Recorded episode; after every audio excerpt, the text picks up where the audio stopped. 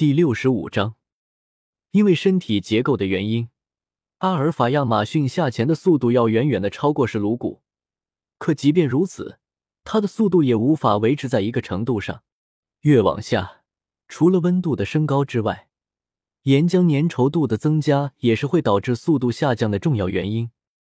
当亚马逊明显感觉到吃力的时候，此时已经到了六千米的深度，而他的身体优势已经基本不存在了。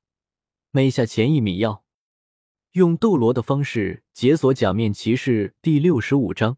突破岩浆层六千字章节正在手打中，请稍等片刻。内容更新后，请重新刷新页面即可获取最新更新。